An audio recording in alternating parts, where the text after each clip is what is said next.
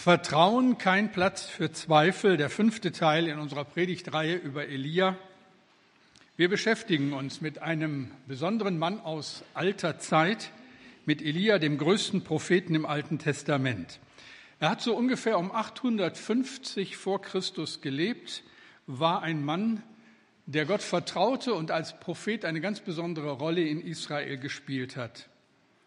Er musste einem Tyrannen Gericht predigen und als Folge davon drei Jahre untertauchen, weil er, heute würde man sagen, steckbrieflich gesucht wurde.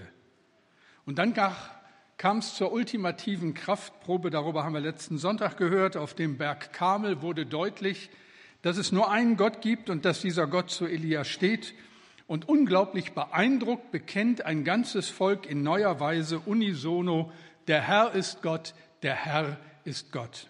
So weit, so gut. Aber geregnet hat es immer noch nicht. Seit drei Jahren nicht. Und das Land war eine Wüste. Ich denke, wir kennen in diesen Tagen die schrecklichen Bilder aus Somalia. 17 Millionen Menschen hungern, weil es seit zwei Jahren nicht mehr geregnet hat. 17 Millionen Menschen hungern, weil gewissenlose Tyrannen in diesem geschundenen Land ihre Stellvertreterkriege führen. Dürre in Israel, eine gottlose Regierung, ein hungerndes, verwahrlostes Volk und alles fragt, wir fragen Elia, wo bleibt der Regen, wo bleibt Umkehr und Buße? Der Prophet sollte sich wieder zu Wort melden, wenn Gott Regen schenkt, und jetzt scheint es soweit zu sein. Wir beten nochmal und dann erzähle ich euch, wie es weitergeht. Herr, danke für dein Wort und für diese Geschichten und für das Vorbild eines Elia und für die Dinge, die wir dabei entdecken, für uns ganz persönlich. Bitte öffne meinen Mund, dass er deinen Ruhm verkündigt. Danke, Herr. Amen.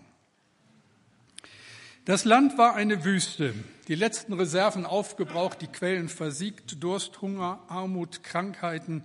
Über dem Land lag eine tiefe Hoffnungslosigkeit. Der Boden war aufgebrochen, trockene Erdschollen von der Sonne ausgebleicht. Und alles schaute immer und immer wieder zum Himmel und fragte verzweifelt, wann kommt der Regen? Und wir wissen, es ist mehr als eine Naturkatastrophe. Das dürre Land steht für ein Volk, das Gott vergessen hatte. Ein Volk, dem oberflächlicher Götzendienst mehr bedeutete als eine echte Beziehung zu einem lebendigen und einzigen Gott. Wir wissen, warum es nicht geregnet hatte. Wenn ein Volk vorgibt, Gottes auserwähltes Volk zu sein und dann zulässt, dass eine gottlose Kultur das öffentliche Leben bestimmt, dann fordert das ja geradezu den Zorn Gottes heraus. Elia tritt an, um Gottes Gericht einzuleiten. Drei Jahre Dürre, das war Gericht Gottes. Von alten Gemeindemitgliedern habe ich mir berichten lassen, wie es mit unserer Gemeinde vor dem Zweiten Weltkrieg war. Unsere Gemeinde war eine Zeit lang in der Wartburgstraße im Bremer Westen zu Hause. Vor dem Versammlungsraum hing eine Fahne mit einem Wort Gottes aus dem Buch Jeremia. O Land, Land, Land, höre des Herrn Wort. Das Land hat nicht gehört. Es hat stattdessen auf die Worte eines dämonischen Führers gehört. Und was war das für ein Irrtum, ein tödlicher Irrtum? Unser Volk ist für den Tod unzähliger Menschen verantwortlich, nicht zuletzt für den Tod von sechs Millionen Juden. Mit unsäglichem Leid wurde der Krieg finanziert und teuer bezahlt. Die braunen Horden sangen das Horst Wessel-Lied, wo es in der zweiten Strophe heißt, es schauen aufs Hakenkreuz voll Hoffnung schon Millionen. Doch nicht vom Hakenkreuz kommt das Heil, sondern von dem Kreuz, an dem Jesus starb. Und das wollten die meisten Menschen damals nicht hören. Und auch heute nicht. Der Bremer Westen sank in Schutt und Asche. O Land, Land, Land, höre des Herrn Wort. In der Bibel steht aber auch, irret euch nicht, Gott lässt sich nicht spotten. Und wisst ihr, bis heute herrscht Dürre, geistliche Dürre in unserem Land. Und so viele von denen, die es eigentlich wissen müssen, demontieren das Wort Gottes und biegen es nach ihren Wünschen zurecht. Und mit Recht sehnt sich die Gemeinde Jesu nach einem neuerlichen Erwachen, nach einer Reformation, nach einem klaren Bekenntnis. Sola Scriptura, allein die Schrift, sola fide, allein der Glaube, sola gratia, allein die Gnade, solus Christus, alleine Christus. Es hatte drei Jahre in Israel nicht geregnet, der Himmel war ehern, Gott schien sich abgewandt zu haben. Und dann fällt Feuer vom Himmel und Gott autorisiert seinen Boten. Und dann ist es soweit. Elia bekommt Auftrag, Anweisung, Ahab zu besuchen und ihm zu sagen, dass Gott es wieder regnen lassen will. Und wieder fällt auf, wie unaufgeregt der Prophet seinem Auftrag nachkommt. Er geht zum König, ungeachtet der Tatsache, dass er auf der Todesliste steht, und sagt ihm schnörkellos einfach so in göttlicher Autorität und Vollmacht, 1. Könige 18, 41, Geh und lass dir etwas zu essen und zu trinken bringen, denn gleich fängt es an zu regnen, ich höre es schon rauschen. Wenn man das liest, könnte man den Eindruck haben, dass sich der Himmel bereits mit dunklen Wolken bezogen hat und es jeden Augenblick anfängt zu regnen. Aber das stimmt nicht. Liest man den Vers im Zusammenhang, dann weiß man, und wir werden das gleich sehen, der Himmel war strahlend blau, wie die drei Jahre zuvor. Kein Wölkchen war zu sehen. Wie kann Elia da sagen, ich höre es rauschen? Ich habe so gedacht, hatte der Gute vielleicht durch den Stress der letzten Tage einen Tinnitus? Wohl eher nicht. Ich denke, er hat es wirklich Rauschen gehört. Elia ist ein Prophet des Herrn. Gott hat zu ihm gesprochen. Wolken hin oder her. Es wird regnen, bald schon, und Regen rauscht nun mal. Elia hört es prophetisch rauschen. Was noch keiner sieht, steht für ihn vollkommen fest, weil Gott es gesagt hat. Also gibt er die entsprechende Anweisung. Es wird ordentlich regnen, König, sieh zu, dass du noch was zu essen bekommst. Und das finde ich herrlich. Diese Gewissheit und diese Gelassenheit des Glaubens. Da bleibt dem Elia sogar noch Zeit, für den aufgescheuchten König zu sorgen. Das beeindruckt. Also Ahab geht zum Essen und Elia? Jetzt muss ich es euch vorlesen. Die ganze Geschichte. 1. Könige 18, 42 bis 46. Während Ahab aß und trank, stieg Elia zum Gipfel des Karmel, hinauf. Dort oben kniete er nieder, verbarg sein Gesicht zwischen den Knien und betete. Nach einer Weile befahl er seinem Diener, steig auf den höchsten Punkt des Berges und blick über das Meer. Dann sag mir, ob du etwas Besonderes siehst. Der Diener ging, hielt Ausschau und meldete, kein Regen in Sicht. Doch Elia schickte ihn immer wieder, geh und sieh noch einmal nach. Endlich, beim siebten Mal, rief der Diener, jetzt sehe ich eine kleine Wolke am Horizont, aber sie ist nicht größer als eine Hand.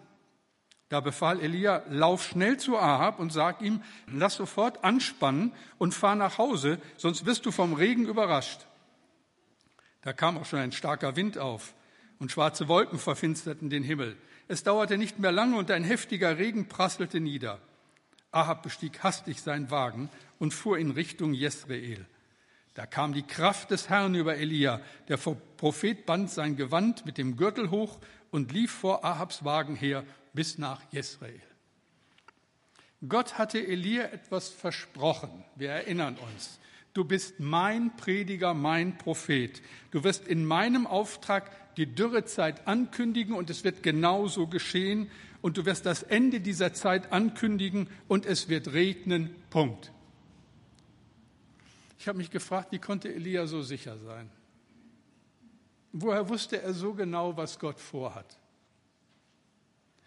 Da liegt doch für uns immer wieder das Problem. Wir wissen doch oft nicht, was Gottes Wille ist. Wir erleben, dass Gott unser Gebet nicht erhört, weil wir nicht wirklich glauben. Wir erleben aber auch, dass Gott unser Gebet nicht erhört, weil wir unerhört beten. Unerhört im doppelten Sinne. Bei Elia entdecken wir fünf Reaktionen, die deutlich machen, wie ernst er Gottes Verheißung genommen hat. Die erste Reaktion. Elia zieht sich zurück und betet. Also weg von all dem Rummel geht er noch einmal auf den Gipfel des Karmel, wo er diesen herrlichen Sieg errungen hat, und sucht die Stille auf. Wie wichtig ist es für uns und unsere Beziehung zu Gott, dass wir einen solchen Ort haben. Manchmal denke ich so, die ganze Not in unserem Leben hat ihre Ursache in fehlender Stille mit Gott. Wir sind so zugekleistert von all dem, was auf uns einstürmt. Fernseher und Smartphones und iPads und Laptops. Da bleibt wenig Platz wenig Zeit für einen Ort, der uns Rückzug ermöglicht. Kein Platz in der Wohnung, wo wir ungestört unserem Gott begegnen können. Der amerikanische Theologe Charles Swindoll schreibt in einem seiner Bücher, ich bin überzeugt, dass einer der Gründe, warum wir so nachlässig im Gebet sind, der ist, dass wir noch immer keinen Ort ausgesucht und festgemacht haben, an dem wir uns mit Gott treffen, mit ihm reden und auf ihn hören wollen. Wir brauchen diesen Ort, diesen Ort der Begegnung mit Gott. Wir brauchen ihn für unsere Seele. Wenn wir Menschen begegnen, wie Elia, Menschen des Glaubens, dann sind es Menschen, die gelernt haben, aus der Stille heraus zu agieren. Ihre Verbindung mit Gott ist intakt, ihre Seele ist gesund. Äh, wie manche von euch wissen, bin ich in Mörs am Niederrhein geboren. Und die Stadt hat zwei berühmte Söhne. Einmal Gerhard Terstegen, den evangelischen Liederdichter, und den gläubigen Kabarettisten Hans-Dietrich Hüsch. Letzterer schrieb einst diesen Vers. Ich bin vergnügt, erlöst, befreit. Gott nahm in seine Hände meine Zeit. Mein Fühlen, Denken, Hören, Sagen, mein Triumphieren und Verzagen, das Elend und die Zärtlichkeit. Nach einer überstandenen Krebserkrankung und einem Schlaganfall sagte er über seine Zukunft, ich habe mit Gott eine Verabredung. Und weil wir beide so wenig Zeit haben, haben wir gesagt, lass uns mal nichts festmachen. Wer kommt, der kommt. herrlich. Einfach nur herrlich. Göttliche Gelassenheit. Wer kommt, der kommt. Das zeugt von einer gesunden Seele, von einem Herzen, das es gelernt hat, auf Gott zu hören und ihm zu vertrauen und das keine Angst hat. Auch keine Angst vor dem letzten Schritt. Unser Herr Jesus hat sich im größten Betrieb zurückgezogen in die Stille, um mit seinem Vater zu reden. Und das hat er sich nicht nehmen lassen. Das war ihm einfach wichtig. Und wenn es ihm wichtig war, viel, viel mehr sollte es uns wichtig sein. Elia geht auf den Berg, um mit Gott allein zu sein. Hier sucht er seinen Herrn. Das ist die erste Reaktion von ihm. Die zweite ist, Elia demütigt sich vor Gott. Er neigt sich zur Erde, hält den Kopf zwischen den Knien. Er sucht die Nähe zu seinem Gott. Wisst ihr, wir sind am verletzlichsten nach einem großen Sieg. Nach Erfolg und Auszeichnung sind wir nicht gerade auf Demut programmiert. Wir suchen das Lob der Leute und warten auf Anerkennung. Und zu keiner Zeit sind wir davor sicher, Gottes Wirken auf die eigene Fahne zu schreiben. Elia hatte gerade seinen größten Sieg errungen. Er war rehabilitiert. Er genoss das Ansehen des Volkes mehr als der König selbst. Von der Königin ganz zu schweigen, von der hört man im Moment überhaupt nichts. Die ist völlig abgetaucht. Aber das wird sich noch ändern. Wartet's ab, ihr müsst halt wiederkommen. Elia geht in die Stille und beugt sein Haupt vor Gott. Das hat Paulus auch so gemacht, wenn er schreibt, Epheser 3, 14 bis 15, Deshalb beuge ich meine Knie vor dem Vater, der der rechte Vater ist über alles, was da Kinder heißt, im Himmel und auf Erden. Deshalb beuge ich meine Knie vor dem Vater. Petrus war das so wichtig, dass er schreibt, 1. Petrus 5, Vers 6. Deshalb beugt euch in Demut unter Gottes mächtige Hand. Gott wird euch aufrichten, wenn seine Zeit da ist. Elia war kein Held, doch er war ein Held. Er war ein besonderer Mensch. aber zu keiner Zeit war er ein arroganter, selbstsicherer Machtmensch. Er blieb in unbedingter Abhängigkeit von Gott. Er war ein demütiger Mensch. Eine dritte Reaktion, die uns bei diesem Mann Gottes auffällt. Elia handelte bewusst und konkret. Da gibt es eine klare Anweisung an seinen Diener. Geh hinauf und schau aufs Meer. Ich habe so gedacht, wie hätte ich mich verhalten an Elias Stadt oben auf dem Berg? Es soll regnen, hat Gott gesagt. Ich habe schon dem König die Anweisung gegeben, iss und trink etwas, aber der Himmel ist strahlend blau und keine Wolke in Sicht. Vielleicht hätten wir in unseren schwachen Stunden da gesessen, mit dem Diener Gebetsgemeinschaft gehabt und gebetet, ach Herr, wir hätten uns ja über Regen sehr gefreut, aber es soll wohl nicht sein. Lass uns die Dürre auch weiterhin mit Geduld ertragen. Wir werden jetzt nach Zapat gehen und wieder bei der Pfannekuchenwitwe Quartier beziehen. Aber Elia hatte eine ganz andere Einstellung. Weil Gott zu ihm geredet hatte und er sich darauf voll verließ, konnte auch ein blauer Himmel an dieser Einstellung überhaupt nichts ändern. Bevor jetzt jemand in diesem Raum falsche Schlüsse zieht, noch einmal. Gott hat zu Elia geredet. Elia kannte den Willen Gottes. Er war ein Mann der Stille. Es ist unsere Zeit und unter uns so unruhigen Menschen ein riesiges Problem, dass wir oft gar nicht wissen, was Gott will. Und dann ganz schnell alles Mögliche hören, bloß eben nicht ihn. Das ist unser Problem. Wie wichtig ist die Zeit mit ihm, das Hören auf ihn. Wir haben einen Gott, der uns versorgt, der auf unserer Seite ist, auch wenn wir im Detail nicht immer seinen Willen kennen. Deshalb, wenn wir beten, dann lasst uns konkret beten. Wenn du eine Stelle als Fachverkäuferin suchst, dann bitte Gott darum. Wenn du 587 Euro für die Reparatur deines Autos brauchst und sie nicht hast, dann bitte Gott darum. Wenn du dir eine Frau fürs Leben wünschst, dann bitte Gott darum und bitte ihn gleichzeitig darum, dass du sie auch erkennst und sie nicht über deinen Fantasien verpasst. Wenn du mit Neid und Eifersucht Probleme hast, dann bitte Gott um Veränderung.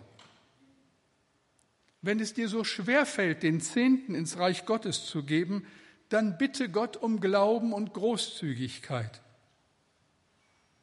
Wenn dich deine Frau, dein Mann zunehmend nervt, nachdem ihr so viele Jahre verheiratet seid, dann bitte Gott um eine riesige Portion neuer Liebe für deinen Ehepartner. Werde konkret, bete bestimmt. Ich kann dir nicht versprechen, dass Gott all deine Wünsche erfüllt, aber wenn wir konkret beten, wird er auch konkret antworten. Und wenn wir in seinem Willen beten, wird er uns geben, worum wir bitten. Das hat er versprochen. Das war die dritte Reaktion bei Elia. Und nun die vierte. Elia war äußerst hartnäckig. Der Himmel ist blau, aber es wird regnen, das ist sonnenklar. Der Diener kommt zurück und sagt, Chef, keine Wolke in Sicht. Das scheint Elia nicht sonderlich zu berühren. Er schickt ihn noch sechsmal los und endlich beim siebten Mal schreit der Diener, jetzt sehe ich eine kleine Wolke am Horizont, aber sie ist nicht größer als eine Hand. Elia war hartnäckig. Gott hat gesagt, es regnet, also wird es regnen. Was interessiert mich der blaue Himmel? Wir merken allerdings dabei, Gottes Timing ist nicht unbedingt das unsere. Er liebt es, wenn wir siebenmal hingehen, vielleicht sogar 70 Mal.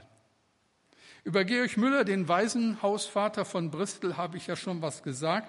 Nochmal so am Rande die Literaturempfehlung, dieses Buch über ihn, über sein Leben, niemals enttäuscht, sollte man gelesen haben. Einfach nur gut und ermutigend. Also dieser Georg Müller, so sagt seine Biografie, hatte 43 Jahre für einen Mann gebetet, dass er zum Glauben kommt. 43 Jahre. Der Mann ist Christ geworden, aber da war Georg Müller schon tot. Müller war zu Lebzeiten immer davon überzeugt gewesen, dass dieser Mann sich eines Tages bekehrt. Es kann richtig lange dauern und Gott allein weiß warum. Mich nervt das. Ich bete am liebsten, Herr, schenk mir genug Geduld, aber bitte sofort. Elia glaubt Gott, also lässt er seinen Diener siebenmal laufen, ohne dabei unruhig zu werden. Johann Daniel Herrenschmidt hat um 1700 gedichtet, wenn die Stunden sich gefunden, bricht die Hilf mit Macht herein, und dein Grämen zu beschämen, wird es unversehens sein. Noch eine fünfte, letzte Reaktion im Verhalten des Elia sollten wir uns als Vorbild nehmen. Elia fünftens erwartet alles. Er hält hartnäckig an der Verheißung fest und als die Wolke kommt, wohlgemerkt nicht größer als eine Hand, handelt er so, als wäre der Himmel schwarz und das Donnergrollen deutlich zu hören. Er sagt zu seinem Diener, lauf schnell zu Ahab und sag ihm, lass sofort anspannen und fahr nach Hause, sonst wirst du vom Regen überrascht.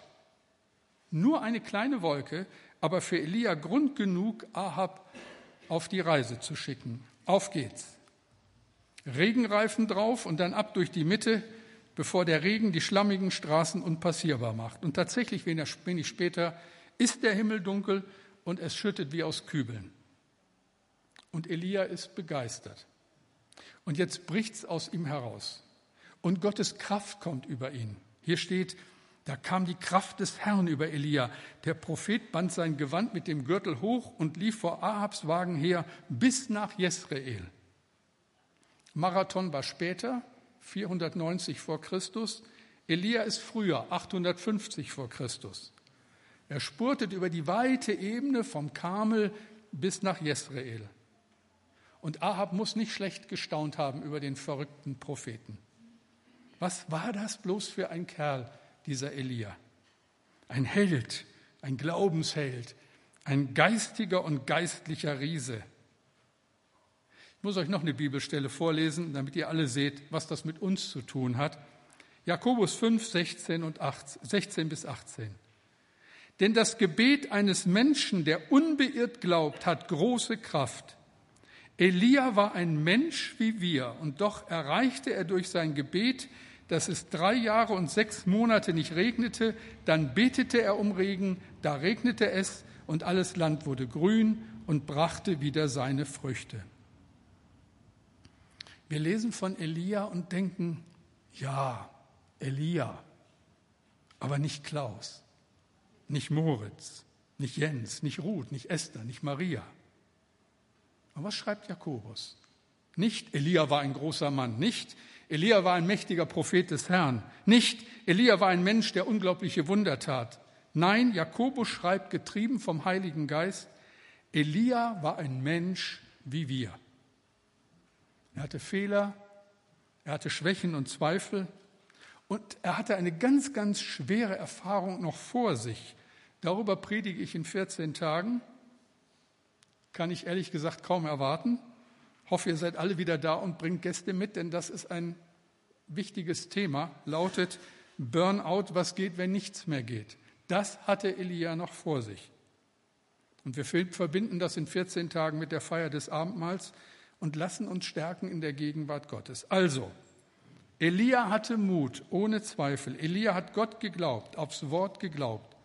Und darin ist er uns Vorbild und Herausforderung. Aber er war ein Mensch wie wir, wie du und ich. Und deswegen ist es gut, wenn man ab und zu darüber nachdenkt, was aus unserem Leben werden könnte, wenn Gott wirklich der Herr ist. Und was aus unserem Leben geworden ist, weil Gott wirklich der Herr ist. Das verändert alles. Ich wünsche dir das. Ich wünsche mir das so sehr. Lasst mich mit einem ganz persönlichen Wort und Eindruck abschließen. Veränderungen stehen an, haben schon begonnen. Im neuen Jahr haben wir so als Arbeitsthema gewählt, Neues wagen, Altes bewahren. Wir werden dann in neuen Räumen mehr Gäste empfangen können und ich hoffe so sehr, dass die Gemeinde weiter wächst und auch der Gottesdienstbesuch weiter zunimmt. The Turning hat uns Mut gemacht, unsere evangelistische Verantwortung ernster zu nehmen. Und ich vertraue zutiefst einer neuen Mannschaft unter der geistlichen Leitung von Markus Zobeck, begleitet von der Erfahrung, die Ingo in 25 Jahren gesammelt hat. Ich freue mich über den Jüngsten in unserem Pastorenteam, über Moritz. Ich freue mich über Carsten, einen Kirchenältesten, wie wir uns keinen besseren wünschen könnten. Ich freue mich über Simon und seine Verantwortung für die Kinder. Ich freue mich über Ellen, Hanna und Magnus, unsere coolen Jugendmitarbeiter. Ich freue mich über Janno, unseren so leidenschaftlichen Musikdirektor. Ich freue mich über Anne und Jörn, die trotz ihrer Hausmeisterverantwortung noch lachen können, hoffentlich noch lange. Ich freue mich über Daniela, unsere FSJlerin, die einen tollen Job macht. Und jetzt habe ich nur die Angestellten unserer Gemeinde genannt und müsste weiterfahren mit einem Heer von ehrenamtlichen Mitarbeitern, ohne die es diese Gemeinde so nicht geben würde.